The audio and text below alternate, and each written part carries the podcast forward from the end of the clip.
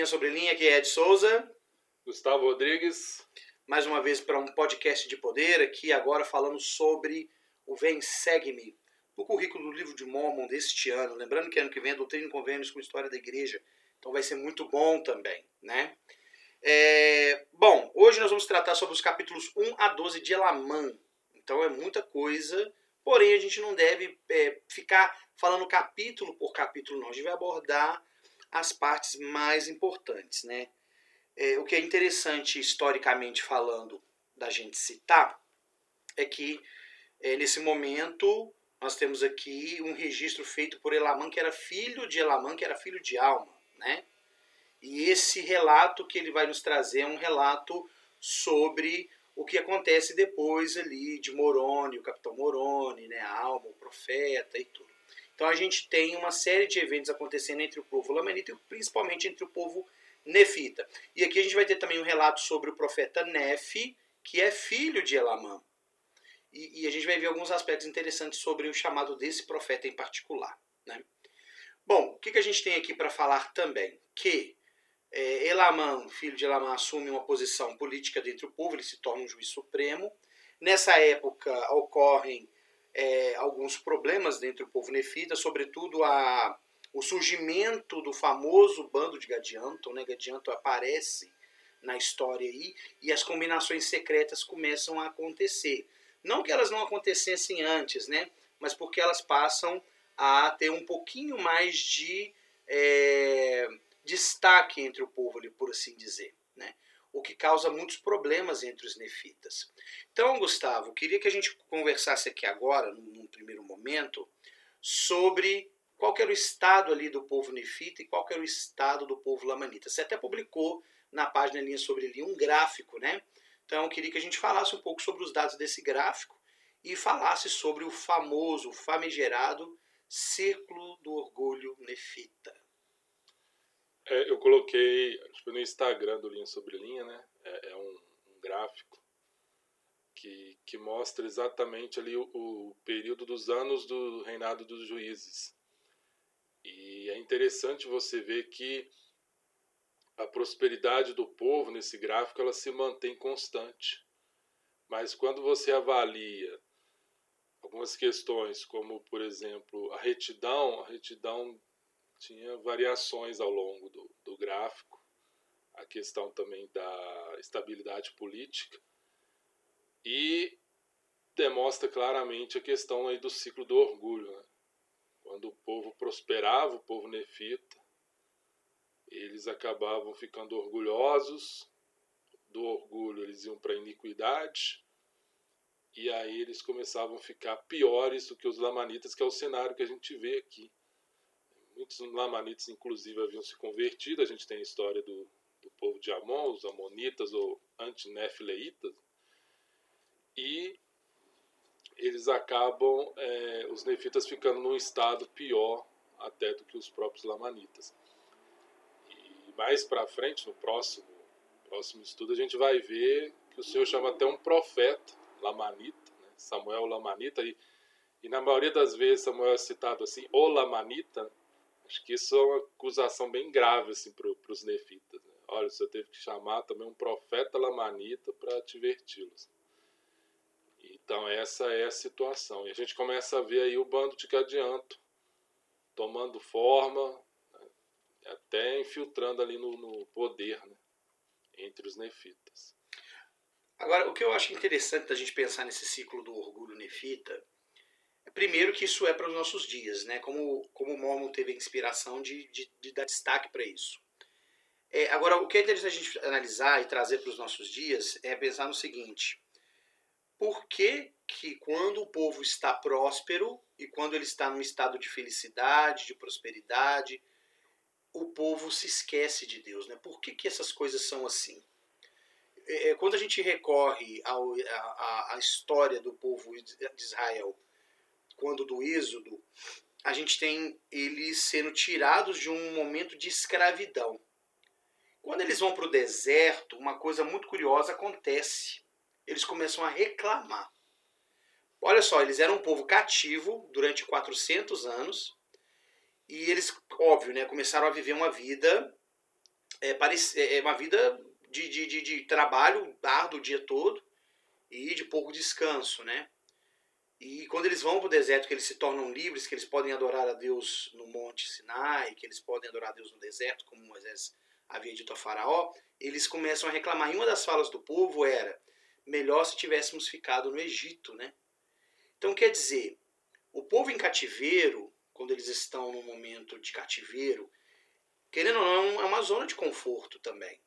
Porque ali no Egito não faltava para eles o que comer. Eles tinham uma ocupação todos os dias e de repente eles tinham é, o que comer. Não faltava, eles não morriam de fome, pelo menos a gente não tem esse relato. Mas agora que eles estão no deserto, que eles são obrigados a, a trabalhar para o próprio, próprio sustento deles, e que eles precisam agora se voltar mais confiantemente para o Senhor, eles reclamam. E as pessoas que prosperam muito, que ganham muito dinheiro, ou que é, se veem envoltas em, em uma busca de uma carreira, ou de bens materiais, ou de fama, sucesso, prestígio, o que for, por que, que a tendência é se esquecer de Deus e não ao contrário? Né? Por que, que a tendência é esquecer de Deus e não recorrer a Ele como a fonte de todas as bênçãos, a ser grato, a render graças ao Senhor? Por que, que esse ciclo nefita nos veio até hoje através do livro de Mormon? Com qual objetivo? O que, que isso tem a ver com os dias de hoje? O que, que você acha? É até interessante. Estou tendo convênios aqui, sessão 38. Isso, sessão 38 versículo 39, final o Senhor fala assim: Precavei-vos contra o orgulho, para que não vos torneis como os nefitas de outrora. Então o Senhor reforça mais o que você disse com relação a ser para os nossos dias. O Senhor lembra, né? Olha os nefitas, aprende a história deles, porque o orgulho levou eles à destruição. E e eu acho que por isso o livro de Mormon, um dos temas que a gente vê tão frequente é lembrar. E a gente viu no, na última designação de estudo essa questão de lembrar. Lamã 5, né, são 15 vezes o verbo lembrar aparece lá. Lembrai-vos, lembrai-vos, lembrar, lembreis. Essas variações do verbo lembrar. Né? É, então, a importância de sempre lembrar, porque nós somos fáceis para esquecer, né, de uma forma geral. E o que eu creio que combate o ciclo do orgulho, que a gente destaca muito nesse momento, o ciclo do orgulho, né? aquela questão. Começa a prosperar, fica orgulhoso, começa a ser inico. Aí vem as consequências, a coisa fica feia, né? aperta ali, aí começa a arrepender, a ser humilde. Aí o Senhor abençoa de novo prosperando, aí volta o orgulho, volta a iniquidade, e aí vem o ciclo vai se repetindo. Mas eu acredito que nós, santos dos últimos dias, o Senhor espera um outro ciclo, que é o que o livro de Mormon chama de doutrina de Cristo. Que é o que? É você exercer fé para você arrepender dos seus pecados. Né? Aí a Escritura ensina o batismo, mas aqueles que já passaram pelo batismo é o sacramento que renova esse convênio né, que exige a fé e o arrependimento, como a alma fala, né, fé para o arrependimento. Porque quando se arrepende, você tem que despir desse orgulho. Né? A alma fala isso lá até em alma 5. Né? E aí, depois disso, você está preparado para poder ter o Espírito Santo. Com a promessa, né? primeiro a gente faz o compromisso de lembrar sempre dele, está na oração sacramental para que possam ter consigo o seu espírito, como falam lá, como fala lá. Né? E o próprio Salvador falou que o Espírito nos, nos ajudaria a lembrar de todas as coisas. Ele falou isso para os discípulos dele, né? Uhum. antes dele, dele partir. Então, é, eu acredito que isso é o que combate esse ciclo do orgulho. É você se esforçar para lembrar. E aí vem de uma disposição para isso. Tenho que querer lembrar, senão a gente fica nessa zona de conforto. Né? E como tudo não está ali complicado, quando a coisa não complica, igual o caso que a gente vai ver aqui com os nefitas, a gente fica naquele orgulho ali, e às vezes nem um grande orgulho, né? Às vezes é simplesmente um pouco de orgulho ali que evita que nós nos tornemos melhores. No capítulo 4, por exemplo, do livro de Elamã, nós temos aqui, a partir do capítulo do versículo 11, algum, algumas, alguns detalhes sobre esse momento né, de orgulho dos nefitas. Falando que ah, havia uma parte da, do povo que era bem iníqua, né? inclusive da, entre aqueles que eram da igreja. Então havia iniquidade dentro da igreja também, né? o que era preocupante. No versículo 12 fala que foi pelo orgulho de seu coração, por causa de suas imensas riquezas. Jacó, lá atrás, fala a respeito das riquezas, inclusive que não há problema em se buscar riquezas. Né? Hoje mesmo eu estava vindo para cá ouvindo coisas a respeito da, da Mega Sena acumulada e pensando, poxa, realmente é um bom dinheiro. E o que conforto que esse dinheiro pode trazer? Ele pode trazer bastante, tipo, bastante conforto, com certeza. O que Jacó fala é, é em que lugar que a esperança em Cristo vai ocupar nesse processo. Então, talvez o povo, eles sim, eles tinham uma religiosidade, mas a, os mandamentos estavam escritos só nas escrituras ou em uma tábua de pedra, como Paulo fala, né? não estava escrito no coração. Né? Então, isso é uma coisa interessante. E aqui, o que Mormon é, é escolhe escrever para nós, fala que houve grande iniquidade, vanglória pela própria força. Então, era um povo que se jactava de que eram poderosos, talvez por causa do próprio dinheiro, né? Que querendo ou não, o dinheiro traz um pouco dessa, desse, desse sentimento. Foram abandonados à sua própria força, portanto não prosperaram, mas foram afligidos e perseguidos, expulsos pelos lamanitas até perderem quase todas as suas terras. E aí no versículo 14 fala que aos que lhes advira se não se arrependessem de seus pecados. Quer dizer, muita coisa iria acontecer, a não ser que se arrependessem. Nef lá na frente vai falar. Ele vai fazer um discurso para o povo de uma torre e ele fala várias vezes, a não ser que vos arrependais. Não está tudo terminado, mas tem que se arrepender. Né? E fala no versículo 19, digo no versículo 21, que é, era um povo obstinado e que havia rejeitado os mandamentos de Deus. Nós estamos falando, gente, não do povo lamanita, não. Parece uma descrição do povo lamanita, mas na verdade é uma descrição do próprio povo nefita. No 23 fala que começaram a perder a crença no espírito de profecia e no espírito de revelação. Quer dizer, é o que você acabou de falar, né? O Espírito Santo passou a ter menos importância para eles. Isso para eles já não passava a contar. E viram que se haviam tornado fracos como seus irmãos. O Espírito do Senhor não habita em templos impuros. Fala da descrença e terrível iniquidade. E a não ser que se apegassem ao Senhor, seu Deus, inevitavelmente pereceriam. E no final do 26, que é o final do capítulo, inclusive, fala que em poucos anos haviam se tornado fracos por causa de suas transgressões. Então, essa fraqueza que os nefitas adquiriram por causa de seu orgulho vai cobrar um preço muito alto deles depois, né? Porque inclusive eles vão ser rechaçados, destruídos, e a parte do povo que sobra vai se arrepender.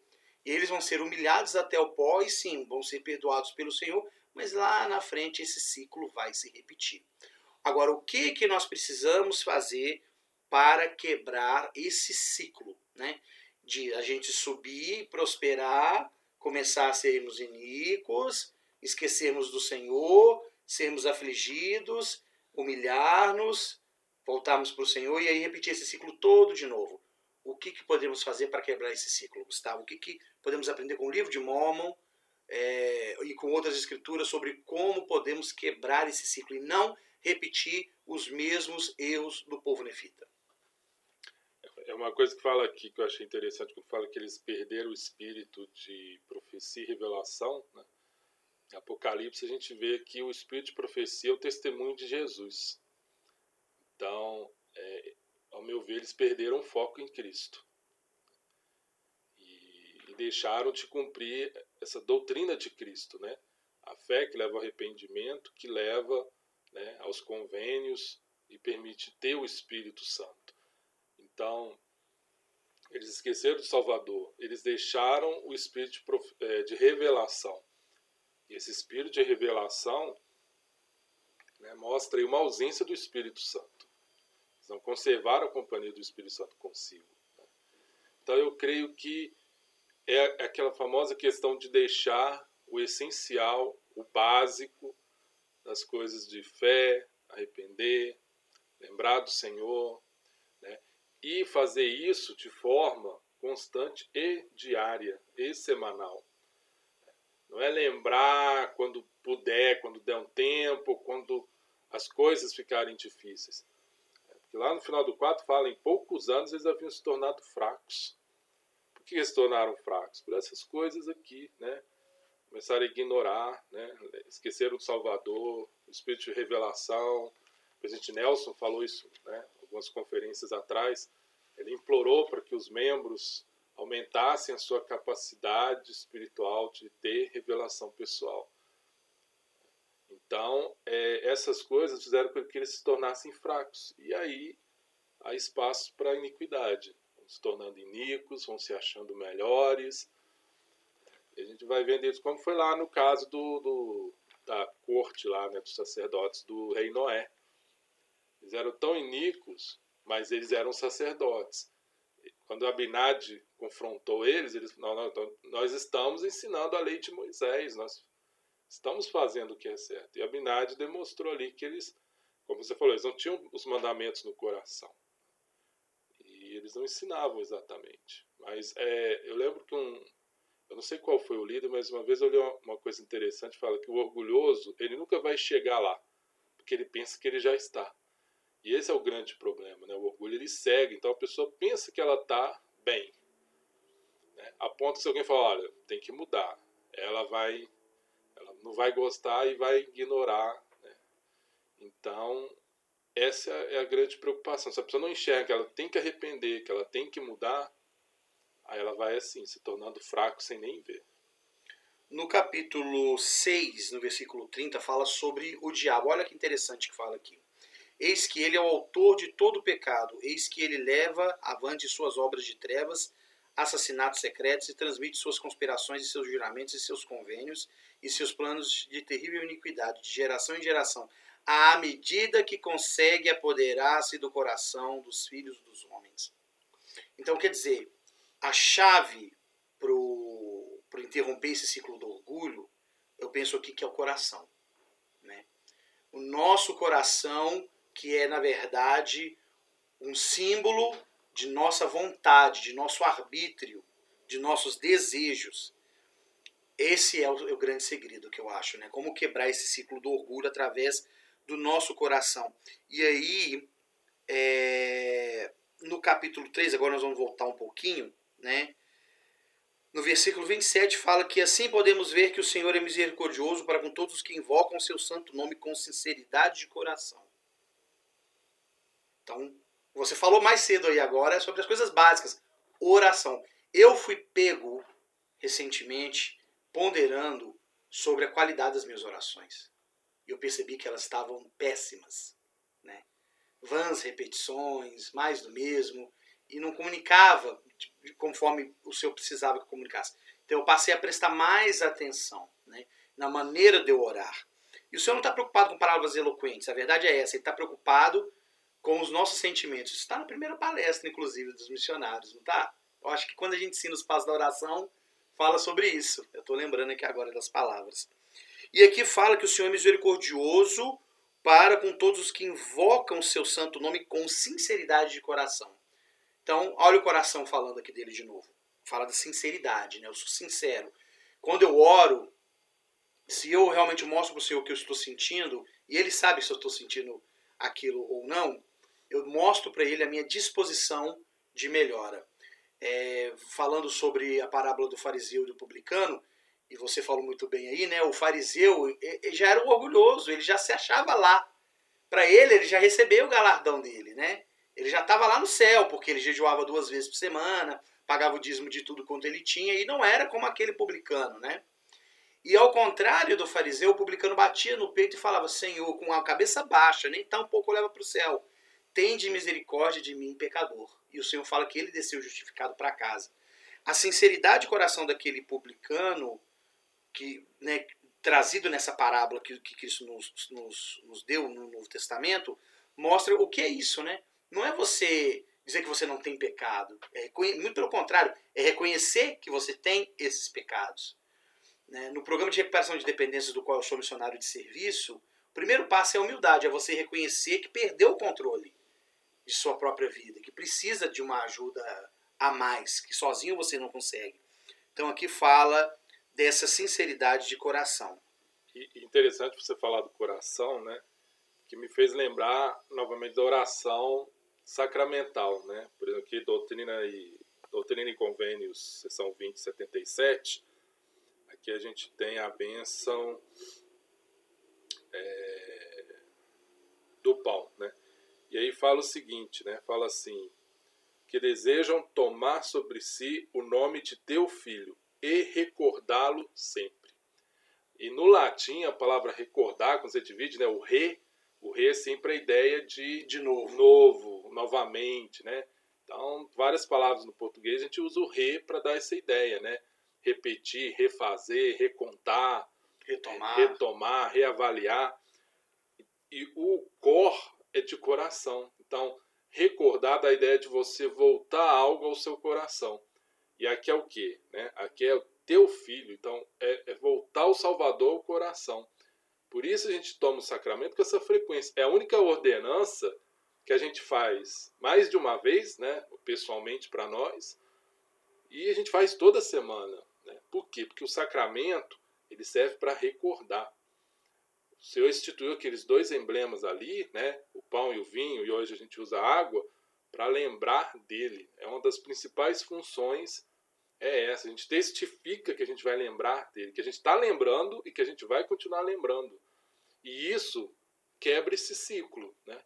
Porque a gente viu lá, eles haviam esquecido, eles perderam até o espírito de profecia e se tornaram fracos por causa disso. É verdade. E, você falando sobre ciclo, eu me lembrei de. Ontem eu estava admirando o pôr do sol e, e, e, eu vi como que isso é cíclico, né? O sol ele se põe, mas amanhã ele. No outro dia ele nasce de novo. Então isso é um ciclo. E a nossa vida toda é um ciclo, né? Existe o ciclo da vida, é, falada lá no Rei Leão, né? Para quem gosta aí de, de filmes da Disney. É, mas tudo é ciclo. E o Senhor nos ensina também que existe ciclo em todas as coisas.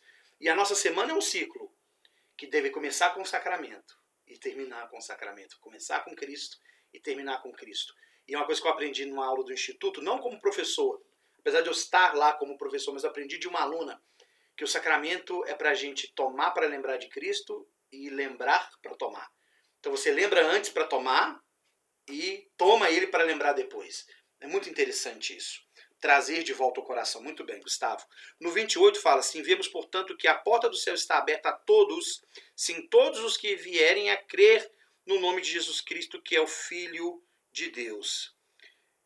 Quem desejar aderir à palavra de Deus, que é viva e eficaz, que romperá ao meio todas as artimanhas e as armadilhas e artifícios do diabo e guiará o homem de Cristo por um caminho estreito e apertado através daquele abismo eterno miserável, de miséria, perdão, que foi preparado para tragar os iníquos. Ou seja, aqui está falando sobre oração, está falando sobre fé, em crer em Cristo, e está falando sobre aderir à palavra de Deus. Né? Aderir, né? aderir eu acho interessante, porque quando você estuda física, né, a, questão da aderência, né, de um corpo se aderindo ao outro, se apegando, né, o presidente Nelson gosta dessas terminologias, ele fala do colau, né, que é de colágeno, que cola, né, então talvez aqui a gente também devesse se apegar à palavra de Deus, trazê-la para junto de nós, trazer para dentro do coração, e, e, isso não acontece no estudo diário. E essa é interessante, é a mesma ideia que a gente vê lá no Sonho de Lei, quando fala em é, agarrar a barra de ferro. Né? A gente vê lá dois grupos que chegaram até a barra, mas um segurou a barra, chegou lá, provou do fruto, depois ficaram envergonhados com a, a zombaria do, do, das pessoas lá no grande e espaçoso edifício e se perderam. Somente os que se agarraram à barra de ferro chegaram, prostaram-se, comeram do fruto e não ligaram para a zombaria lá do, do, dos orgulhosos no grande espaçoso edifício e ficaram lá junto da árvore. Então, é a mesma ideia, né? O aderir não é ter um contato ali superficial com a palavra. É algo que tem que ser constante e é algo que a gente tem que buscar realmente, né? Aquele é o momento da gente estar ali disposto a aprender com o Senhor por meio do Espírito Santo. Né? Então, ter esse, esse carinho, essa atenção né, com, com as escrituras. A, própria Liarrona também é um exemplo disso. Né? Ela funcionava de acordo com a atenção e a diligência que davam a ela. Então, se eu mostro com esses exemplos do livro de Mormon, essas palavras, o cuidado que a gente tem que ter com a palavra, de, né, com a palavra, com as escrituras, porque é por meio delas também que a gente consegue ter esse espírito de profecia e revelação. como fala lá com Amon, né? Amon, os filhos de Mosias, né? Eles haviam se dedicado a muita oração, muito jejum e examinavam as escrituras. Aí dessa forma, eles tinham o espírito de profecia e revelação. Eles eram fortes. Já o povo que a gente está vendo aqui em Elamão, os nefitas, eles se tornaram fracos porque eles fizeram o contrário disso. Eles deixaram de fazer essas coisas. Uhum. Ontem, conversando com uma pessoa, ela me fez uma pergunta ontem pelo WhatsApp, é, e ela perguntou, ah, porque eu vejo que vocês discutem aí sobre o evangelho e tal, acho vocês uma pessoa, pessoas muito inteligentes, mas eu não sou inteligente como vocês, tal, tal, tal. E ela, e ela, e ela mesmo respondeu a própria, a, própria, a própria dúvida dela, né? Dizendo, ah, porque, porque vocês estudam mais do que eu e tudo. Então talvez a ideia seja essa mesmo, né? Seja dedicar-se um pouco mais à palavra de Deus. É... A Alma falou no versículo 9 do capítulo 12 que os mistérios de Deus existem. E que Deus, apesar de eles serem mistérios, ele não vai mantê-los ocultos para sempre. Aqueles que buscarem, ele vai revelar. Mas ele fala que ele vai só conceder né, aquela parte da palavra aos filhos dos homens de acordo com a atenção e diligência que eles dedicam. Que é o mesmo princípio da Learrona que Nefe fala lá no capítulo 16 de 1 Nefe. Então, irmãos e irmãs, ou caros ouvintes, Gustavo e eu, a palavra de Deus é viva, mas ela, essa, essa vida a gente só vai perceber se a gente realmente der a devida atenção que a palavra de Deus quer que nós dediquemos, né? ela não vai, ela não vai ter essa, essa, esse poder se realmente eu não fizer do estudo das escrituras uma prioridade. E essa semana, eu estudando sobre adoração, eu aprendi, Gustavo é, e caros ouvintes, que o estudo das escrituras representa uma parte significativa do que diz respeito à adoração, porque é por meio das escrituras que a gente conhece a vontade de Deus, né? A gente ora a Ele, é, é a nossa comunicação a Deus. Mas a maneira que Deus comunica conosco é via Espírito Santo por meio das Escrituras, mostrando para nós as coisas que a gente precisa, né?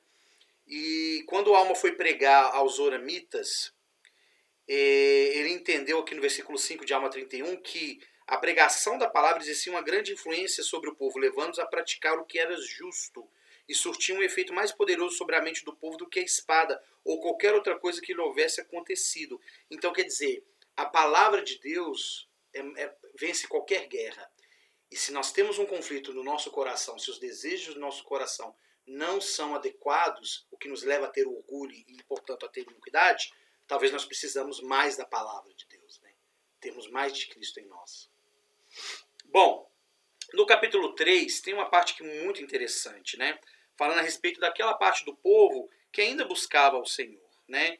É, no 33 fala que, salvo pelo orgulho começou a manifestar-se na igreja, não na igreja de Deus, mas no coração daqueles que professavam pertencer à igreja, enchiam-se de orgulho a ponto de perseguirem muitos de seus irmãos. Olha só, irmãos perseguindo irmãos, né? o orgulho dentro da igreja. Uma vez eu vi uma frase de um pastor de uma outra denominação muito interessante que é triste ver que às vezes o ferimento não vem do lobo que está de fora, mas das próprias ovelhas no aprisco. Né? Isso pode acontecer também. Né?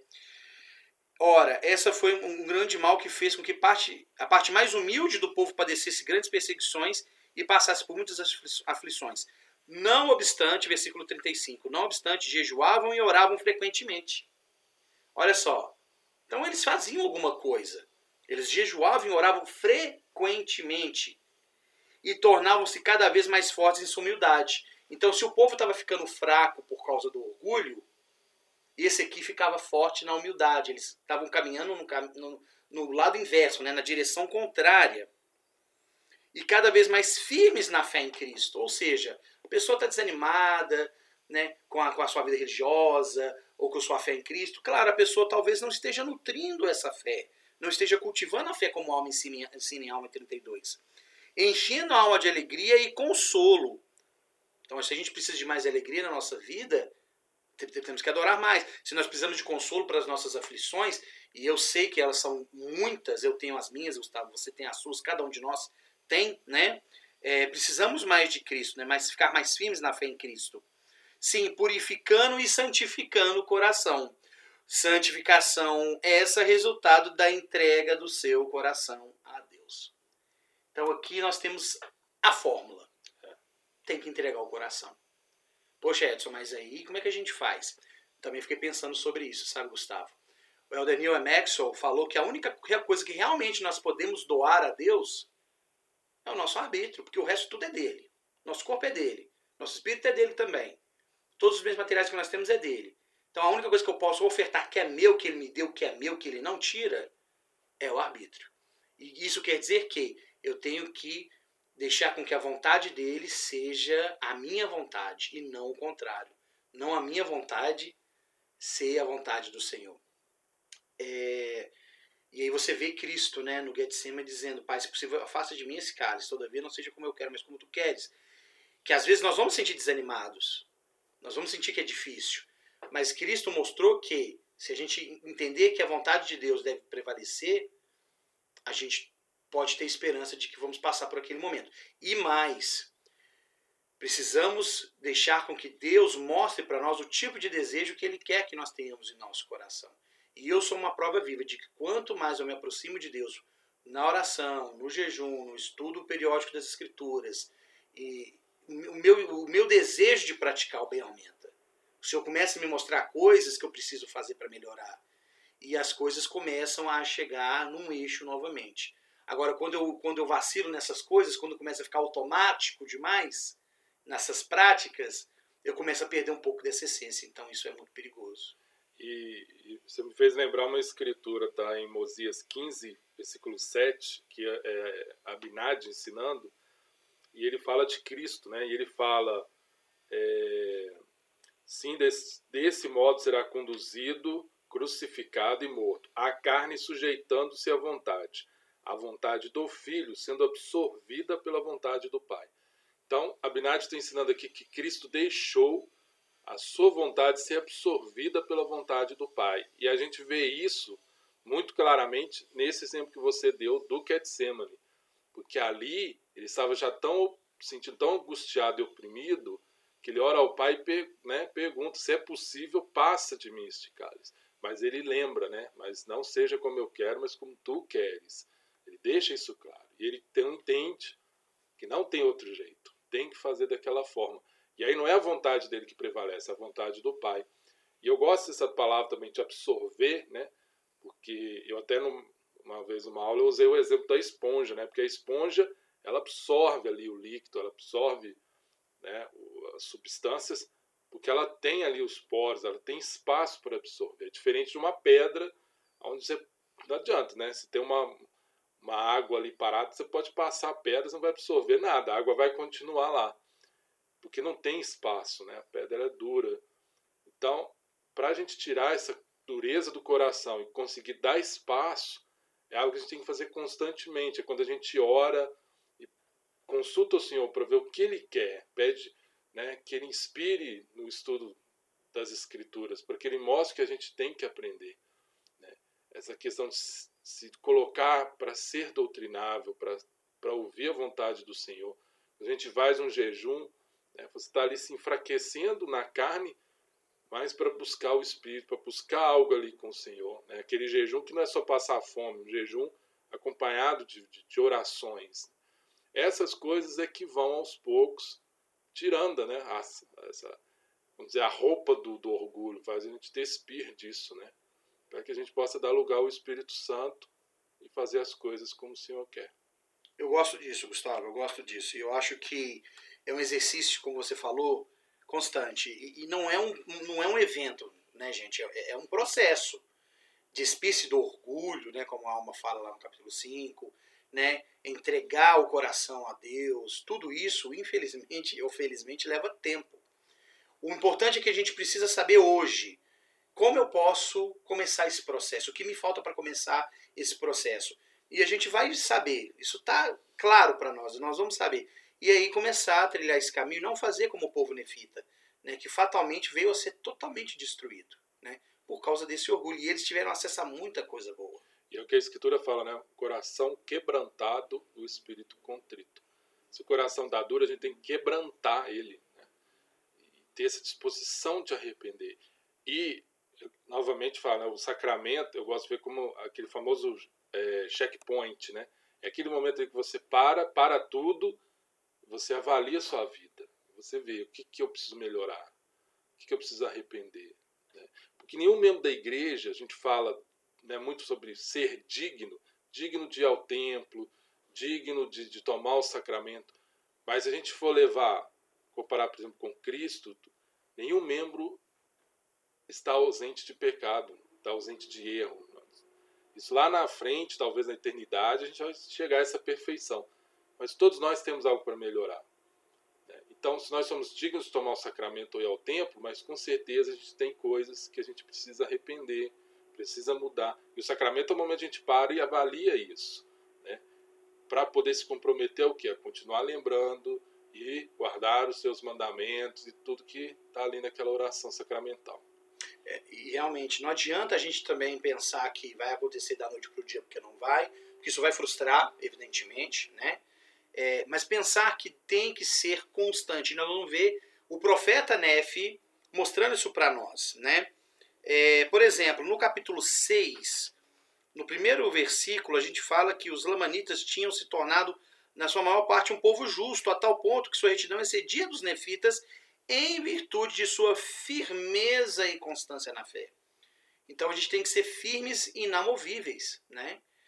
Quando você tem Elamã dando conselho para os filhos dele, no capítulo 5, por exemplo, acontece, Gustavo, disso que você falou, ele evoca a palavra lembrança em vários momentos, né?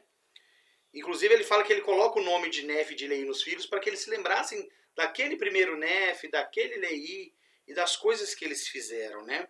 E aí vem a célebre escritura de Elamã 5,12, né?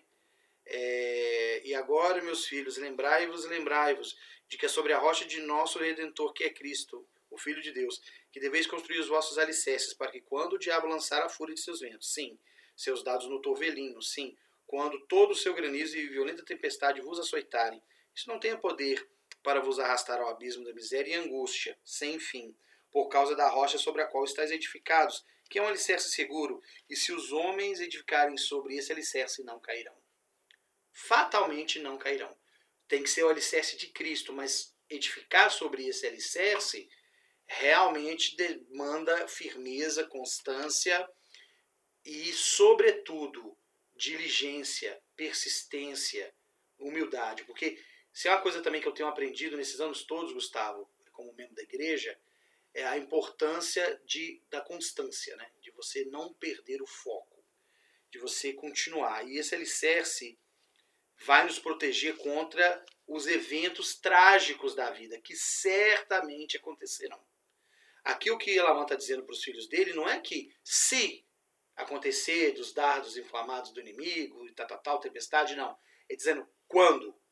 Então, irmãos e irmãs, caros ouvintes, os problemas vão acontecer, nós não vamos estar livres deles. Mas estar sobre o alicerce que é Cristo vai nos dar verdadeiramente um fundamento seguro. Bom, é, então nós temos aí um profeta chamado Nef, que é filho de Elamã, e esse profeta começa a ensinar para o povo dele. Do capítulo 7 até o capítulo 12, a gente tem mais ou menos é, ele falando com esse povo, né? ele tendo ali é, esse, esse esse, esse ensinamento com o povo. E no capítulo 7, Gustavo, ele fala várias vezes, a não ser que vos arrependais. Né, deve falar aqui o quê? Deixa eu ver aqui, deixa eu contar aqui. Ó. Uma, duas, três, quatro, cinco, seis vezes nesse capítulo. Então ele está dizendo, olha, vai acontecer isso com vocês, vai acontecer aquilo com vocês, a não ser que vos arrependais. E qual é o papel do arrependimento também constante, né? na quebra desse ciclo do orgulho? O que, a gente aprende pelas escrituras e pelos profetas modernos sobre a importância do arrependimento constante e diário?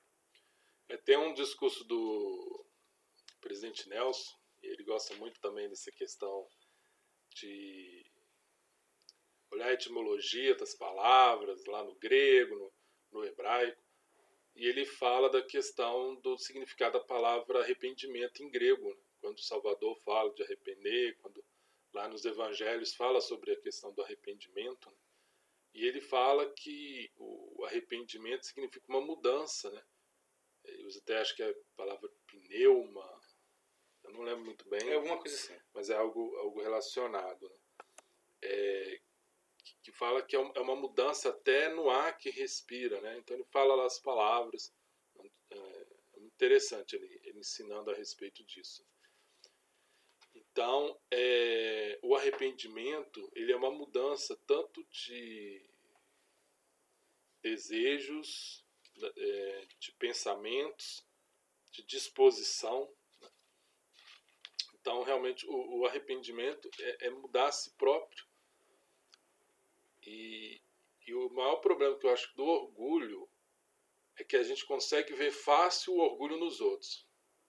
Ah, fulano é orgulhoso, né? Essa pessoa aí, ó, ó orgulho aí. Mas a gente muitas vezes tem dificuldade de ver o orgulho na gente, né? É fácil ver como se fosse uma estampa da camisa, mas mais fácil ver a dos outros do que. Né? E, e, e se a pessoa não tiver esse desejo de arrepender, de parar, ela vai passando e nem vai vendo. Né? E aí vão ser camadas de orgulho, orgulho, e vai ficando cada vez mais duro. Então o arrependimento permite isso, né? Essa avaliação, essa autoavaliação para poder mudar. É aquele primeiro passo, como você falou, né? De ver eu sou responsável por isso, eu sou parte do problema, eu preciso mudar, essas coisas não estão corretas e fazer a mudança. E às vezes não é nem a gente pensa no iniquidade, mas às vezes é consciente, eu preciso melhorar minha oração, eu preciso estudar melhor as escrituras, eu preciso ser mais constante. Às vezes nem é um pecado, né, uma iniquidade, às vezes é melhorar em certos aspectos preciso, né, para quem é casado aí, preciso cuidar melhor da minha esposa, dar mais atenção, a esposa da mesma forma, né, vale para os dois. É, são coisas dessa forma, né? Às vezes a, a pessoa é rude, não percebe, ela né, tá, acha que está sempre com a razão. Então são coisas assim, né? São ervas daninhas do orgulho que são tão pouquinhas ali que passam, né, sem ver. Mas o acumulativo pode ser perigoso. É, e, e, e, tem uma coisa que eu acho interessante, que eu tenho aprendido recentemente, é a capacidade de meditar, sabe, Gustavo? Eu acho que se a gente. E, e os povos orientais têm isso há, há, séculos, né? Se a gente der um pouco de atenção para a meditação, eu acho que a gente consegue fazer uma reflexão diária sobre como nós estamos, né? Que eu acho interessante, como que você começa o dia e como você termina o dia, né? O que acontece durante o dia vai ser a nossa rotina diária, né? é, trabalho, estudo, enfim, tarefas domésticas, é, serviço na igreja e na comunidade, entretenimento, que também é importante a gente também ter essa parte né, do entretenimento para a nossa saúde mental, né? Mas eu penso que como que a gente começa o dia, né?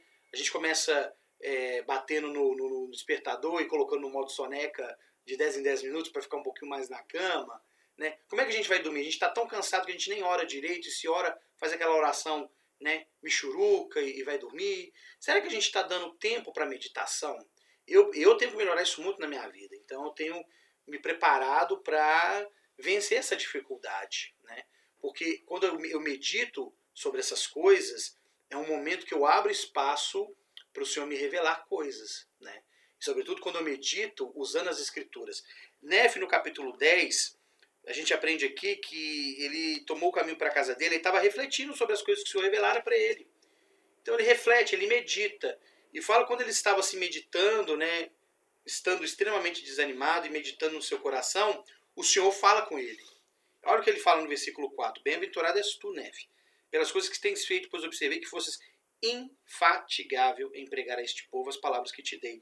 E não temeste nem te preocupaste com a tua própria vida, mas procuraste conhecer minha vontade e cumprir meus mandamentos. Isso é maravilhoso. Porque Nefe se vê desanimado. Aqui fala que ele estava desanimado. Provavelmente porque ele tentou e achou que estava sendo mal sucedido naquilo que ele estava fazendo. Né? Alma possivelmente sentiu isso também lá em Amonia, quando da primeira vez ele foi pregar ao povo, e depois ele entrou para o outro caminho e encontrou a mulher, que aí eles tiveram o sucesso missionário que eles tiveram. Mas Nefe aqui estava desanimado, mas ele estava meditando. Ele estava refletindo, ele deu espaço, ele tirou um tempo que não era dele, que era dado do Senhor, e falou: Eu vou tirar esse tempo agora para começar a refletir. Né?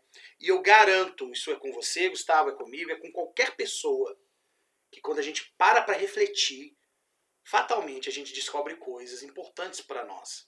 Né? quer seja por nosso próprio esforço intelectual ou quer, quer que seja por revelação do Senhor. E aqui, Nefe, nós aprendemos que ele foi infatigável, ele não se deixou é, fatigar, né? ele não se, não se deixou cansar em fazer o que era certo, ele foi constante. E aí, ele comprou, procurou conhecer a vontade de Deus como? Lendo as Escrituras, orando, jejuando, para poder cumprir os mandamentos, para conhecer esses mandamentos, para poder cumprir. Então, mais uma vez aqui, nós temos um elemento que nos ajuda na quebra do ciclo do orgulho. E é interessante quando ele, ele sobe a montanha, a Escritura fala que ele estava com o coração cheio de mágoa, por causa, e eu achei interessante falar assim, né? Coração cheio de mágoa. A montanha ou a torre? Quando ele, é, a torre, falei montanha. Que né? vai para a montanha, o que vai na montanha é o outro, é o primeiro, né? Tem profeta que sobe a montanha, depois Samuel sobe a muralha, tô sempre subindo, Tô né? sempre subindo, que Mas, bom, né? É, é, é, Nef sobe a, a, a, torre, né? E ele tá ali muito magoado, porque aquele povo era iníquo demais, né? E ignorava as palavras dele, de qualquer profeta. Mas ali ele, ele, ele, ele lamenta, ele até fala, né? Ah, Queria ter vivido na época lá de, de, de Lei, que aquele povo era muito mais fácil e tal. Que eu acho que estava um pouco ali exagerando, né? Porque aquele povo não era fácil, não. Jacó lá passou uns bocados lá com aquele, né? Povo lá praticando até poligamia. Uhum. Mas é, ele ora ao Senhor. Né? Isso é interessante. Ele não deixa o Senhor de lado. E o Senhor está sempre ali falando com ele, né? Eu queria, é, é, só voltar naquela parte, eu achei aqui o discurso do presidente Nelson, arrependimento e conversão, da, na conferência de abril de 2007, que ele fala a palavra aqui do grego, lá do Novo Testamento para arrependimento, é metaneu, e a palavra meta é de mudar, né? Então me faz lembrar aqui a metamorfose, né? que é uma mudança de forma, né? E aí ele fala dos sufixos né, que estão relacionados, que é o, o, o nous, que é mente, Quinoses, que é conhecimento, pneuma, que significa espírito, e pinoi, que é sopro ou fôlego. E ele fala assim: quando Jesus nos exortou a arrepender-nos, pediu que mudássemos, que transformássemos nossa mente, conhecimento e espírito, e até a nossa respiração. Então é uma mudança mesmo. Né? O arrependimento proporciona uma mudança de tudo, é do nosso caráter, até a maneira da gente respirar, ela muda quando a gente arrepende por completo. O exemplo de alma está aí, né? Estava atormentado, depois ele sentiu uma alegria incomparável. E a mudança dele foi tanta, né, que ele dedicou o resto da vida dele à pregação do evangelho. E aí a gente sabe pelo registro que, que nós temos tudo o que aconteceu, né? Olha que interessante, Nef então recebe poderes do Senhor, né? E esse poder é, é um poder tão grande que é o poder selador, né? Que tudo que ele fizesse seria ligado na terra e no céu. A gente também tem profetas assim, né, recebendo poderes, como é o caso de Moisés. No capítulo 1 de Moisés, o Senhor fala que ele ia ter poder sobre as águas, como se ele fosse Deus. Né? Isso para que Nefe pudesse é, realmente cumprir a palavra do Senhor no meio daquele povo. Né? Sabe que eu, eu me lembro aqui, é, eu participei de uma conferência da Estaca, né? E com 70, 70 diária, e eu lembro dele contando aqueles treinamentos que eles participam lá em Salt Lake, tudo, né? E ele contou uma história muito interessante, foi quando estavam construindo o centro de conferências atual, né, o novo. E havia um problema ali que era de ocorrer a questão da neve, da, ne da neve, né? Ia chegar o período de neve. E, e aí colocaram isso para o presidente Hinckley, falando dessa questão. E o presidente Hinckley falou assim: deixa que da neva da neve cuido eu. É, e aí eles continuaram e não nevou até o centro ficar pronto. pronto né? Então a gente pensa que está muito distante de nós? Não. Né? E isso faz parte da restauração. O poder selador. Né? Tudo que ligar no, na terra será ligado no céu, vice-versa. O presidente Nelson pediu que a gente jejuasse duas vezes para poder aliviar os efeitos do né, eu, eu, eu, quis participar porque eu achei esse momento muito icônico, né? não podia ficar de fora. Agora, eu não tenho ouvido muito relato sobre membros da igreja com Covid, para ser honesto. Pelo menos não na nossa região aqui, né? E olha que o povo aqui gosta de falar. Eu acho que em qualquer lugar o povo gosta de espalhar, né? Notícias assim. Mas Quem garante que o presidente Nelson não pediu ao Senhor para entre os membros da igreja esse mal não nos afligir? Certeza. Até porque ele é o sumo sacerdote. Ele é o sumo sacerdote presidente. Né? Ele é o Arão de hoje em dia. Então, o papel do presidente da igreja é realmente representar o Salvador nesse sentido, né? de, de ser aquele que intercede pelo povo. Eu lembro também que teve um período aí de estiagem, de seca, estava até risco aí de falta d'água, de racionamento. Também foi solicitado que jejuasse. Eu li também a respeito lá do, do, dos incêndios na Austrália, que estavam devastando também. Os membros lá foram, né, a presidência diária lá pediu para que eles jejuassem para que o Senhor mandasse chuva. Né? Realmente choveu lá. E o Senhor mandou chuva. Então é, é interessante isso.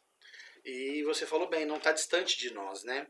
Bom, pelo tempo nós vamos acabar agora, mas olha que interessante. Fala que Nefe né, quando ele, depois que ele ouviu essas coisas do Senhor, no versículo 12, ele fala que ele não se deteve e não seguiu para sua casa, mas voltou para, para as multidões. E aí começou a pregar o povo novamente, né? A falar com o povo. E aí ele ora ao Senhor e pede ao Senhor para reter as chuvas para que houvesse seca. E a intenção dele no versículo 4 do capítulo 11 era para que ajudá-los a despertar a lembrança do Senhor, seu Deus, e talvez eles se arrependessem e voltassem para Deus. E fala que no 7 o povo começou a se lembrar do Senhor de novo. Porque aí o povo começou a passar fome, né? O povo começou, é, no versículo 9, a se arrepender e a se humilhar e a se cobrir de saco, né? E aí é, o Senhor ouve a oração de Neve pedindo para que apartasse de novo a ira deles. E o Senhor fala que por causa do arrependimento do povo, o Senhor irá poupá-los. Mas a gente sabe que esse aqui é o ciclo que o povo está vivendo. Agora, né? mais interessante, lá no 36, né, o 82 ano, principiaram novamente a se esquecer do Senhor seu Deus. E no 85 ano, se tornaram mais e mais orgulhosos e iníquos. Ou seja, pouco depois, quando aliviou a situação, voltou o orgulho, voltou a iniquidade. É um povo bem difícil. E nós não estamos muito longe disso, Gustavo. Talvez hoje nós temos mais elementos para sermos mais esquecidos do Senhor, porque a quantidade de distrações que nós temos no mundo hoje pode fazer com que nós facilmente coloquemos nosso coração em outras coisas que não nas coisas essenciais. Né?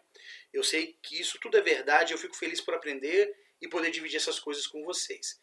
Agradeço demais, Gustavo, pela oportunidade de me deixar participar dos podcasts e agradecer vocês ouvintes. Esperamos que, claro, que nós temos trazido para vocês, em termos de discussão, em termos de conteúdo, possa ser de grande proveito para vocês. Ed, eu igualmente agradeço pela participação, por estarmos juntos aí e quero incentivá-los a continuarem aí ouvindo, comentando, participando e preparem, semana que vem tem aí mais um episódio aí da, da série Cosmo, Cosmo de Nosso Criador.